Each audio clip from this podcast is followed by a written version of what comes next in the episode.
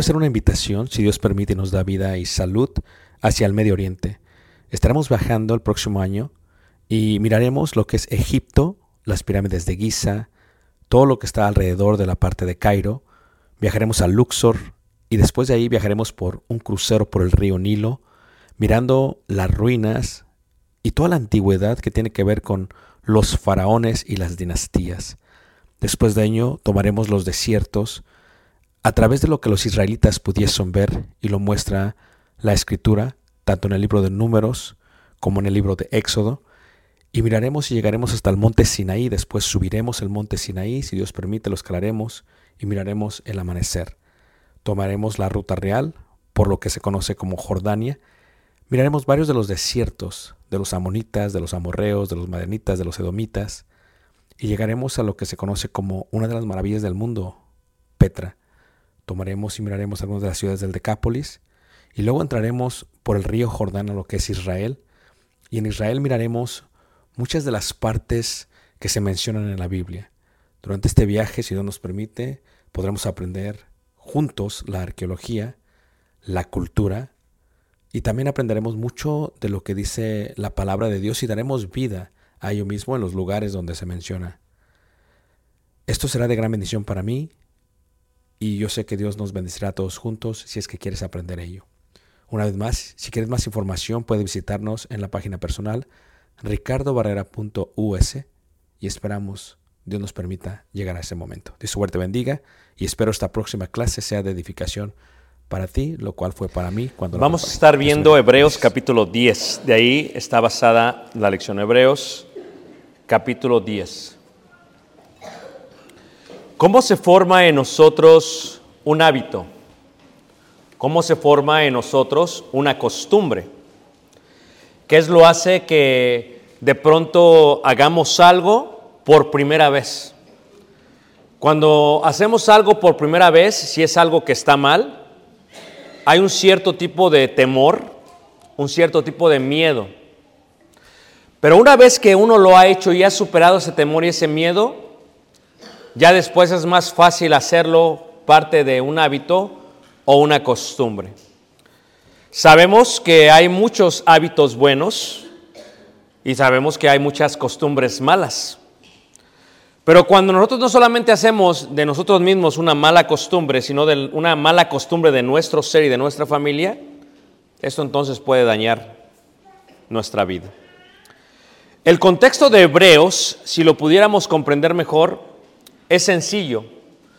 es la iglesia de Cristo en Jerusalén. Y como la mayoría de los miembros de la iglesia de Cristo en Jerusalén eran judíos, ellos mismos continuaron haciendo las obras de la ley y continuaron haciendo los sacrificios a Dios, porque era parte de la esencia que eran ellos. Por eso Dios destruyó el templo a través de su voluntad y a través de Tito en el año 70 después de Cristo. Pero cuando se escribe la carta, se escribe antes de que ello sucediere. Y cuando esto sucede, muchos de los hermanos de la iglesia, aunque se reunían los domingos, empezaron a dejar de ir, empezaron a dejar de atender a los servicios de la iglesia, porque de alguna u otra manera continuaban yendo al templo y empezaron a confiar otra vez en las obras de la ley de Moisés que en la hermosa obra redentora de Jesús. Y como consecuencia de ello, hubo un buen grupo de varones, de hermanos, de hermanas, de familias dentro de la iglesia que dejó de atender a los servicios. Y cuando recibe la noticia, a quien, aquel que escribiese esto, posiblemente Bernabé, posiblemente Pablo, posiblemente Apolo, no sabemos, pero sabemos que es el Espíritu Santo, da un llamado muy fuerte a los miembros y les dice así, no dejando de congregarnos, como algunos tienen por costumbre, sino exhortándonos y tanto más cuando veis que aquel día se acerca. Esto es, ¿qué fue lo que dejó y cómo se convirtió en ellos esta costumbre en los judíos, hermanos? ¿Cómo se convirtió en ellos esta costumbre en ellos? La costumbre se define como la formación de un hábito que se hace consciente e inconscientemente. No siempre es consciente, a veces inconscientemente. Algo que se decide hacer por constante repetición. Los judíos adoraban a Dios en el templo, eran cristianos también, y de alguna u otra manera dejaron de reunirse en la iglesia, y posiblemente era porque empezaron a ver el templo como superior a la iglesia o el templo de Cristo. ¿Qué los llevó a formar esta costumbre? En el contexto es fácil, la preferencia por el templo. Si vemos en Hebreos capítulo 10, versículo 1, el Espíritu Santo explica para ellos que entendieran esto, porque la ley 10.1 de Hebreos, teniendo la sombra de los bienes venideros, no la imagen misma de las cosas, nunca puede por los mismos sacrificios que se ofrecen continuamente cada año hacer perfectos a los que se acercan. Esto es, de nada sirve que sigan yendo al templo o que prefieran el templo en vez de la iglesia. De nada sirve, porque la, el templo es una sombra de lo que había de lo que había de venir. Posiblemente fue porque en su contexto ellos prefirieron el templo que la iglesia. Ellos prefirieron los sacrificios que el de Jesús, dice el versículo 2. De otra manera, cesarían de ofrecerse, pues los que tributan este culto limpios una vez no tendrían ya más conciencia del pecado.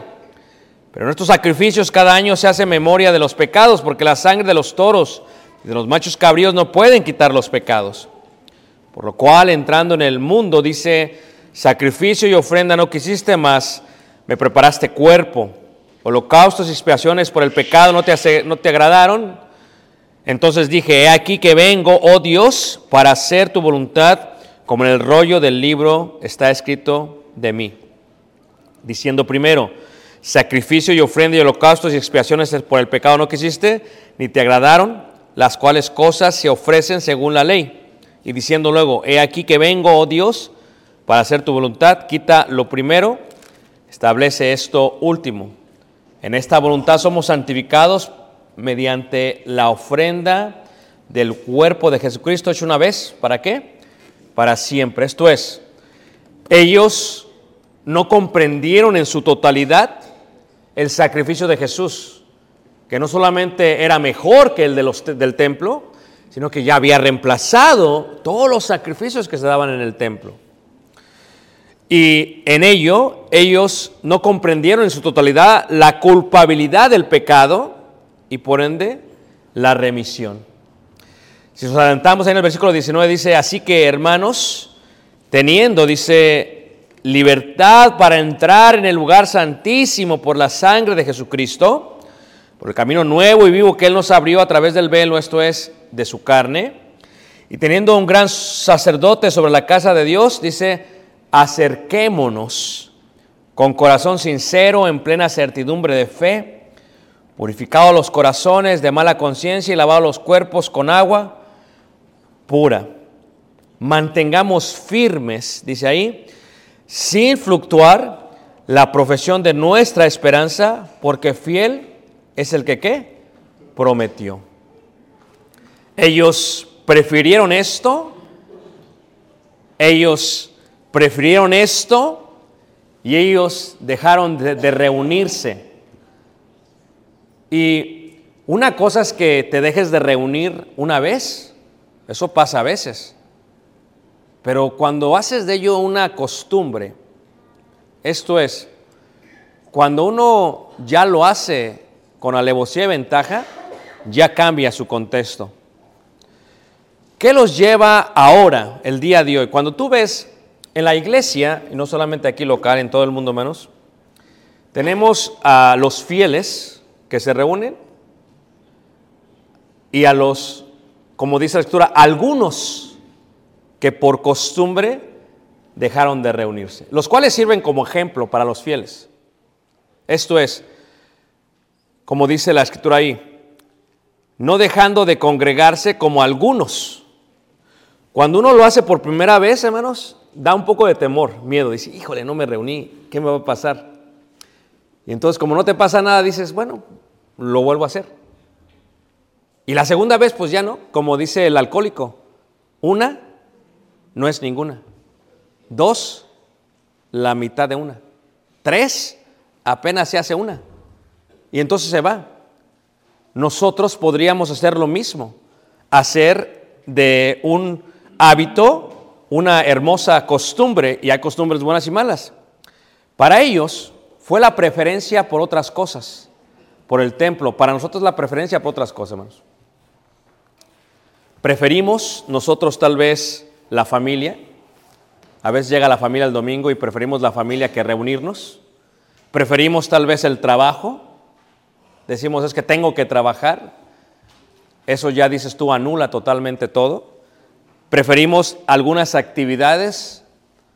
Preferimos otras cosas. Es la razón principal por la cual nos dejamos de congregar o por la cual hacemos de dejarnos de congregar una qué? Costumbre. No me tienes que explicar a mí, se lo tendrás que explicar a Dios. Porque yo soy un simple ser humano, pero Dios es divino. ¿Por qué lo hacen? ¿Por qué se forma esta costumbre? Simplemente y honestamente, hermanos, lo hacen porque no les importa. Es una realidad. Hay gente que simplemente no le importa. No importa cómo se lo trates de explicar, la gente no le va a importar. Es más, en el contexto de esto, cuando escribe el Espíritu Santo, dice en el versículo 29, porque no les importa, dice, ¿cuánto mayor castigo pensáis que merecerá el que pisoteare al Hijo de Dios? Si el contexto es congregarse, al parecer quien no se congrega pisotea al Hijo de Dios. Y dice, y tuviere por inmunda la sangre del pacto en la cual fue santificado. Esto es, no le importa lo que hizo Jesús en su sangre, no le importa la sangre. Y por tanto dice ahí, e hiciere afrenta al Espíritu qué? De gracia. ¿Por qué se forma esta costumbre? Porque no importa. Pero ¿por qué se forma esta costumbre? Porque no hay temor, hermanos. Simplemente no hay temor. En el contexto, si seguimos eh, leyendo, después dice, horrenda cosa, versículo 31, es caer en manos del Dios vivo. Cuando falte pregúntanos, es que cuando falté no pasó nada. O sea, no fui y, y, yo no vi que me cayera un rayo del cielo, no me pasó nada, sigo intacto. Por lo tanto, porque sigo intacto, yo creo que no hay ningún problema. Cuando falté no pasó nada. Si no voy, me doy cuenta que no pasa nada. El tiempo sigue rodando, sigo intacto y mi vida sigue bien. Y si lo hago costumbre, estoy segurísimo que no va a pasar nada porque ya lo hice, lo hago y lo haré. Y se forma una costumbre, hermanos. Y se forma una costumbre. Pero la pregunta que te debes de hacer es, ¿qué impacto tiene este, esta costumbre? Algo sencillo parece. ¿Qué impacto en tu vida tiene esta costumbre? Lo veíamos en la lección y veíamos, decíamos, primera carta de Juan, capítulo 1, versículo 6 y 7, dice así. Primero tiene un, un impacto increíble en mi vida.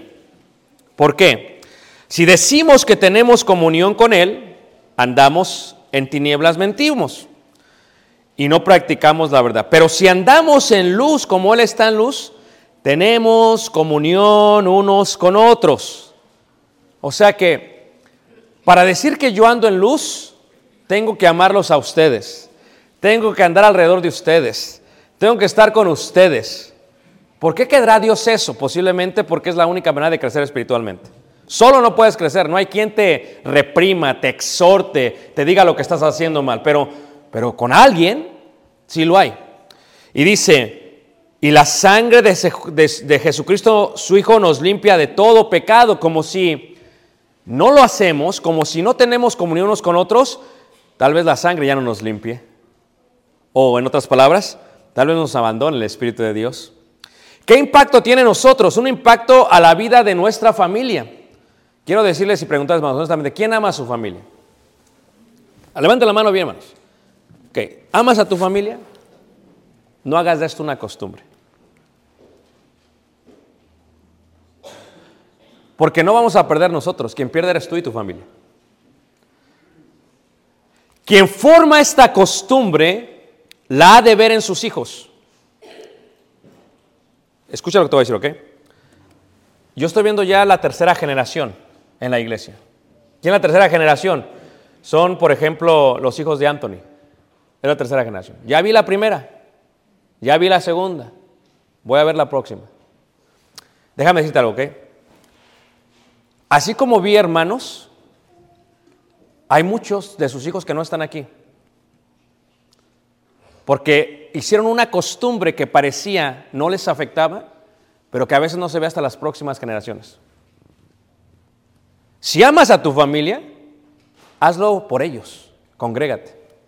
Porque quien forma esta costumbre la ha de ver en sus nietos, pero ya no en sus, en sus hijos, pero ya no en sus nietos pues los mismos ya no asistirán, no como costumbre, sino como descripción.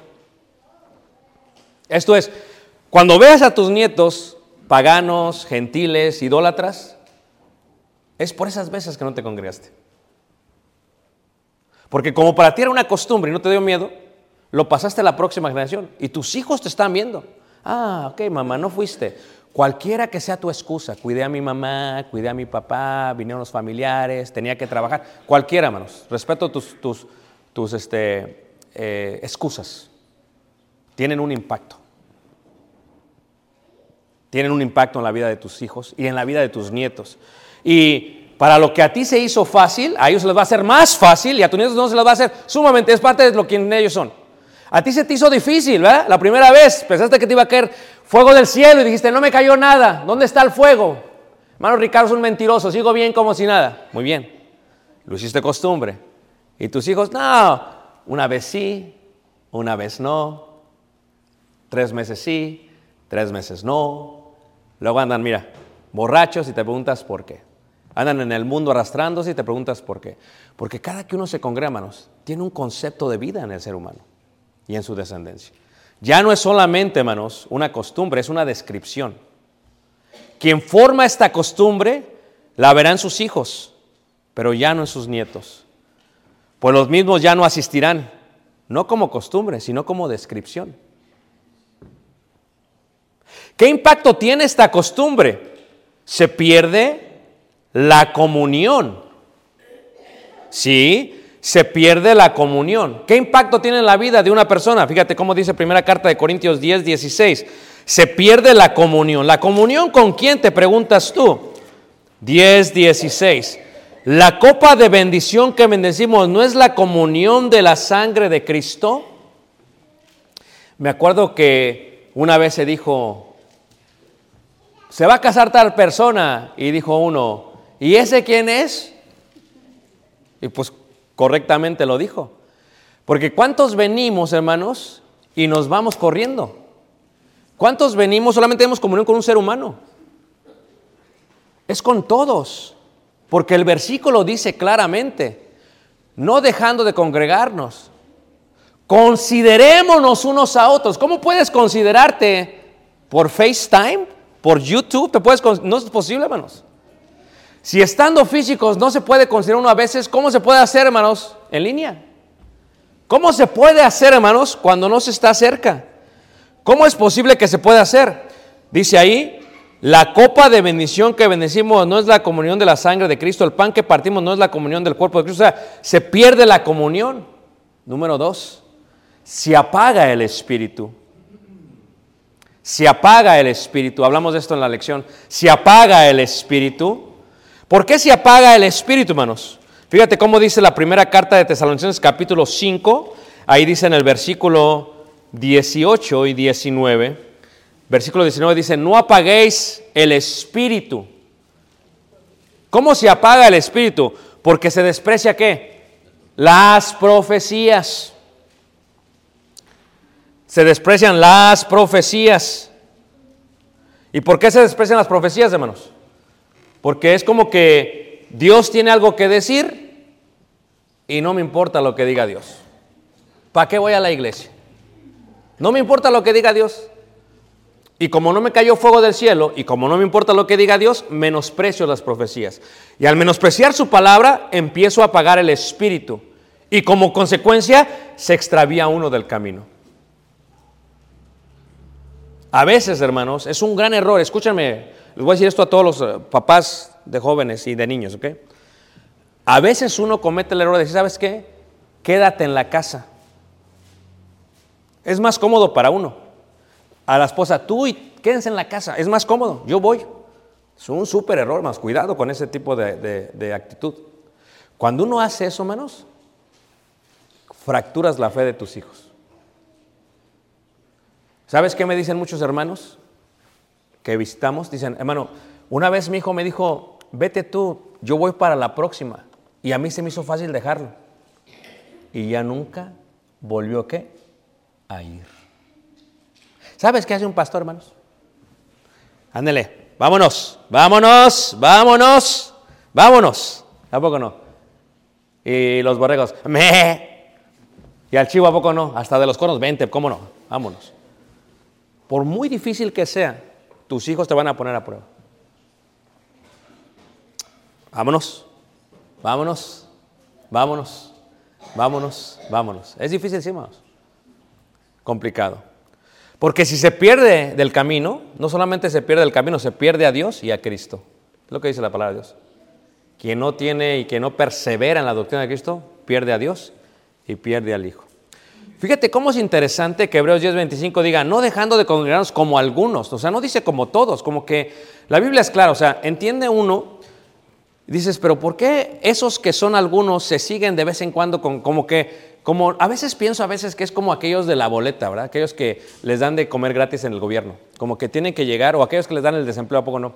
Como que dices, es que tengo que hablar y decirles que como que estaba buscando trabajo para que me sigan dando. A veces yo veo que así la gente con Dios. Dices que como que voy a llegar así como, porque como el hermano dijo, llego y ya luego no me voy. Y luego me desaparezco. Y luego vuelvo a llegar. Y luego me desaparezco. Y luego vuelvo a llegar, hermanos. Y tú dices, el hermano, cuando se mueran, va, ¿cómo era el hermano que se murió? El que se sentaba atrás. ¿Cómo? Hijo, hija del hermano. ¿Quién sabe? Pues se murió. ¿Quién sabe? Porque no haces comunión con los santos. Pero esos algunos sirven como ejemplo a la iglesia, a los fieles, porque dice, no dejando de congregarnos como algunos tienen por costumbre. O sea que, pues gracias, ¿no? En parte porque nos ayuda para ponerte como qué? Como ejemplo. Como ejemplo. El Espíritu Santo pone a algunos como ejemplo. No son todos, ¿eh? Son algunos. Así que no seamos como ellos, pues ellos les importa, o no les importa, perdón, o, simplemente no tienen qué? Temor. Simplemente no tienen temor más. Ellos son ellos. ¿Y nosotros somos qué? Nosotros. He ahí la gran diferencia. Pero ahora lo voy a voltear. ¿Por qué es importante congregarse? Te lo voy a poner. Siempre que a veces cuando bautizamos a alguien, me dice, hermano, deme un consejo, ¿no? Antes de que se vaya, le digo, mira, tres puntos. Ora a Dios, te mantiene humilde, estudia su palabra, te va a dar el conocimiento que necesitas para, para hacerte sabio. Y número tres, no te dejes de congregar. No importa lo que pase, no te dejes de congregar. Esa es clave. Parece que no es clave, pero es clave. No te dejes de congregar. ¿Por qué es importante congregarse, hermanos? Dice la Biblia, y consideremos unos a otros, considerémonos unos a otros para estimularnos al amor y a las buenas, ¿qué? Obras. ¿Por qué es importante? Primero, para considerarnos. Número uno. Segundo, para estimularnos. Esto es, tú no puedes amar a quien no conoces. Tú no puedes amar a quien no conoces. Tú no puedes llegar y ya puse mi boleta ya. No. Es, ¿cómo te puedo considerar si no sé cómo es tu vida? ¿Te apareces una vez al mes? ¿Una vez cada tres? Pues, ¿Cómo te puedo considerar? O sea, y luego tú, tú dices, es que no me consideran. Pues, ¿cómo? Pues no estás aquí. O sea, es imposible considerar. O sea, aún entre los judíos era, le dice el Espíritu Santo, o sea, ellos son ellos. O sea, pero al templo sí vas. Al templo no faltas. Me causa risa también a veces, hermanos, como gente sí va al trabajo, pero no viene a la iglesia. Para el trabajo no, porque si falta al trabajo te cortan el cheque. Te invito a que hagas lo mismo con tu trabajo, a ver si te aguantan. No es lo mismo, hermanos. Fíjate qué curioso, hermanos. Los judíos iban al templo, los judíos daban los sacrificios, no fueron, prefirieron esto. Y nosotros a veces preferimos esto. Preferimos otras actividades, preferimos el trabajo, preferimos otras cosas, hermanos, en vez de preferir a Dios. ¿Quién te dio la vida? ¿Quién te dio el cuerpo? ¿Quién te dio eh, el trabajo? ¿No, no es Dios, hermanos? ¿Por qué no lo aceptas? Y luego dices que el mundo de la iglesia ya no funciona en nuestros tiempos. Pues entonces Dios no hubiera escrito la palabra para que permaneciera para siempre. Tú tienes problemas, créelo que los del primer siglo tenían los mismos problemas. El mismo problema. No es algo nuevo, es algo real. Claro, tal vez no vas a ganar mucho como lo quieres ganar, pero puedes sobrevivir. Si ves lo invisible, para estimularnos, para amarnos, ¿por qué es importante? Es importante por muchas razones, pero se las puedo presentar en una solamente fotografía, hermanos. Por esto es importante. Ay, si hay todos. Ah, va. En el sermón todos. Ah. Por esto es importante. Por eso es importante.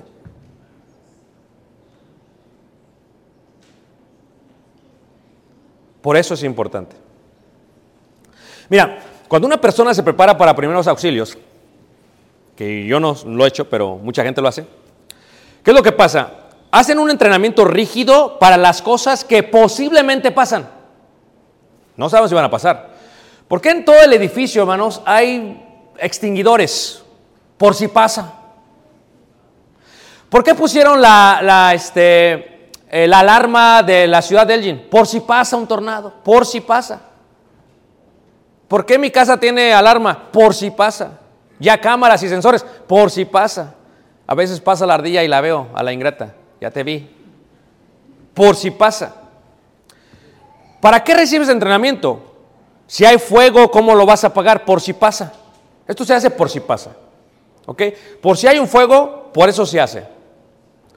A veces tú piensas que cuando tú te dejas de reunir una vez, dices, pues nomás me voy a perder un sermón, una clase, una comunión. O sea, ¿por qué es importante congregarse, hermanos? Porque no solo lo que se enseña en un servicio es, sino la acumulación de palabras de todos los servicios. Pues si se batalla con tantos estudios y sermones oídos, cuanto más cuando estamos ausentes de ellos. O sea, cuando se da una lección o un sermón, tú dices, no tiene que ver conmigo, espérate, por si pasa. Ya estamos viendo toda esta serie y dices, este hermano nada más le da vueltas, espérate, por si pasa. O sea, no es una lección, es la acumulación de todas las lecciones por si pasa, porque va a pasar. Piensa en eso, hermanos. Si se batalla con todas las lecciones, si tus hijos batallan con todas las lecciones, si tus niños batallan con todas las lecciones, ¿qué se batallará si no las tienen, hermanos? ¿Qué pasaría si no las tienen? No van a saber qué hacer en caso de qué, hermanos? De emergencia. En caso de emergencia no van a saber qué hacer. ¿Por qué es importante congregarse? Preguntaría uno, hermanos. Porque los beneficios no solo son temporales, sino que eternos. ¿Por qué siembras? Porque vas a cosechar. ¿Va? Yo les doy un ejemplo, hermanos. Les voy a dar un ejemplo. A veces nosotros, hermanos, está nevando, sí. A veces neva, se nos hace bien sencillo, hermanos, no venir. Así, hermanos. Sencillo, hermanos. Llueve y no, ¿para qué vamos? Es que está muy oscuro, no veo. Pues busca a alguien que te traiga. Si te interesa, vas a buscar. ¿O no? Fíjate, yo les daba este ejemplo porque estuvimos en la iglesia de Cristo en México, hermanos. Este hermano, ¿sabes cuánto viaja por, para ir al servicio? Tres horas, hermanos. Estuvimos ahí jueves, miércoles, jueves y viernes, hermanos. Seis horas para llegar, hermanos. Seis horas, seis hermanos, horas. Más de lo que yo hice en avión de México para acá, hermanos. Seis horas. De la combi, del camión, del metro, para bajarse otra vez, caminar al... O sea, en seis horas, hermanos. A mí me impactó, hermano. Le dije, "¿Cuál?". ya me había dicho, pero se me había olvidado. Le digo, hermano, ¿y a qué llegas a tu casa? Dice, no, mano, voy a llegar como a la una de la mañana, pero no hay problema porque pude escuchar la palabra de Dios. Fíjate el concepto, hermanos. Nosotros, ¿sabes? Por cualquier cosita, hermanos, no venimos. Por cualquier cosita no venimos, hermanos. Cada que te congregas, siembras una semilla que será un bosque de bendición para tus descendientes. Cada semilla, cada que te congregas, hermanos. Mira, se les hace bien fácil a ustedes, hermanos, pero yo lo acepto, yo lo entiendo, yo lo tengo que aceptar para poderme morir. ¿Me entiendes? Cuando empezamos nosotros los lunes a cantar, hace más de 24 años, ¿sabes cuál era el punto? Aprender himnos nuevos y yo decía, ay, ojalá y un día cantemos a voces, qué bonito sería. Así yo bien loco, ¿eh? Algún día. Ahí veníamos todos hermanos, cantamos y, según le agradaba a Dios, porque sí le agradaba, pero yo decía, qué bárbaros. Pero ahora nuestros chavos, nuestros hijos, de pronto se avientan y lo hacen a voces, hermanos. Eso es algo que se sembró hace años, hermanos. Es, eh, se siembra una semilla, se coloca un bosque para alguien. Cada que te congregas siembras una semilla que será un bosque de bendición para tus descendientes, totalmente, hermanos. La pregunta es ¿por qué? ¿Por qué es importante congregarse, hermanos? Y considerémonos unos a otros para estimularnos al amor y qué? Y a las buenas obras. A veces vienes y te olvidas de todo. ¿A poco no tenemos problemas afuera, hermanos? Pero vienes y como que se te olvida todo. ¿Quién sabe qué pasó? Y ya sales, ya me acordé porque estaba triste. A veces vienes y dejas todo en los pies del Señor. Y a veces vienes y tus hermanos piden por ti. Y a veces vienes y te gozas con el Señor. Y a veces vienes y aprendes una nueva alabanza. O a veces vienes y te das cuenta que no es un beneficio propio, sino es un honor servirle a Dios. No es gravoso. ¿Es un qué? Es un honor, hermanos. Si vienes y te sientes como extraño, no le eches la culpa a nadie, es tu culpa. Empiezan a cantar, ese no me lo sé, no le eches la culpa a nadie, es tu culpa.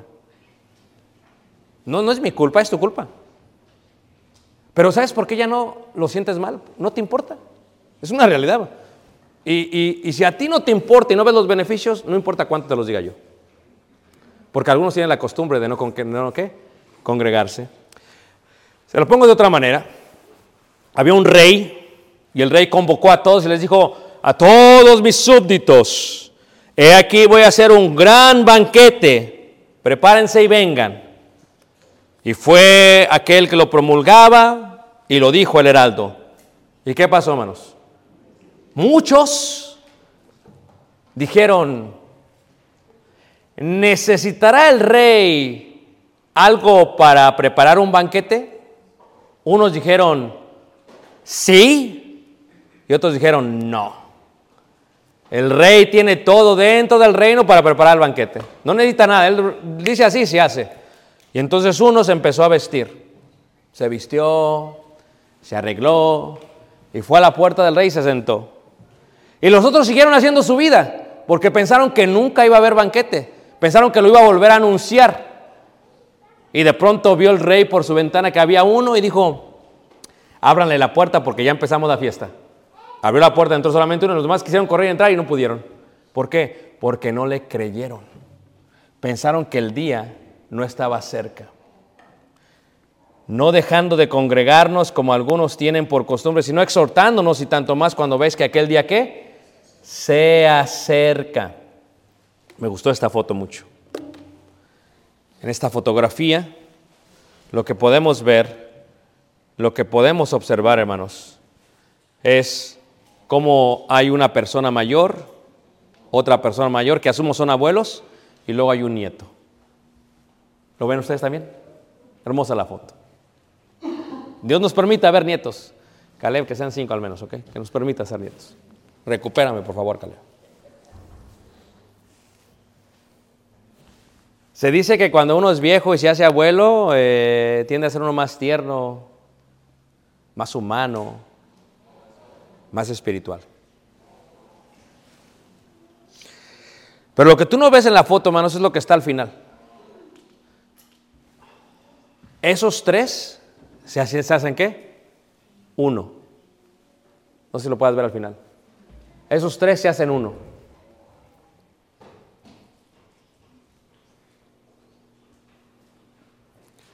Honestamente, ¿te gustaría que tus hijos no conocieran a Dios? Honestamente, ¿te gustaría que tus nietos no supieran de Dios? Yo no voy a decir que no van a reír, yo no voy a decir que no se van a poner tristes, no voy a decir que no se van a gozar, porque para reírse, para alegrarse, toma una cerveza y se alegra una persona. Se ve un partido de fútbol y se alegra una persona.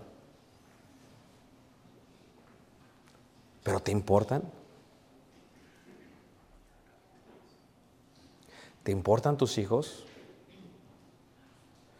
¿Te importan tus nietos? Muchas abuelitas en la iglesia dicen, es que ya no pude con mis hijos, cometí muchos errores y ahí trae a los nietos. Es que lo importante es el hijo, porque lo que le enseñas a tu hijo se lo enseñas a tus nietos. Ay, qué triste, hermanos.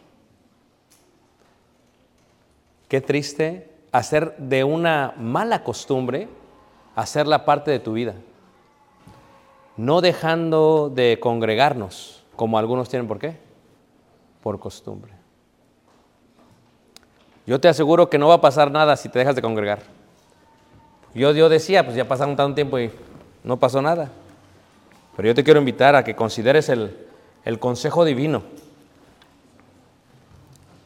Lo que se te hace una costumbre no solamente te daña a ti, daña a tus hijos, daña a tus nietos, daña a tus próximas generaciones. Y si tú crees de todo corazón que Dios trae bendición a tu vida, escucha lo que te estoy diciendo, por favor. La mejor bendición que le podemos dar a los nuestros es sabernos congregar. Como dicen en el campo, arriarlos a todos. Vámonos, vámonos.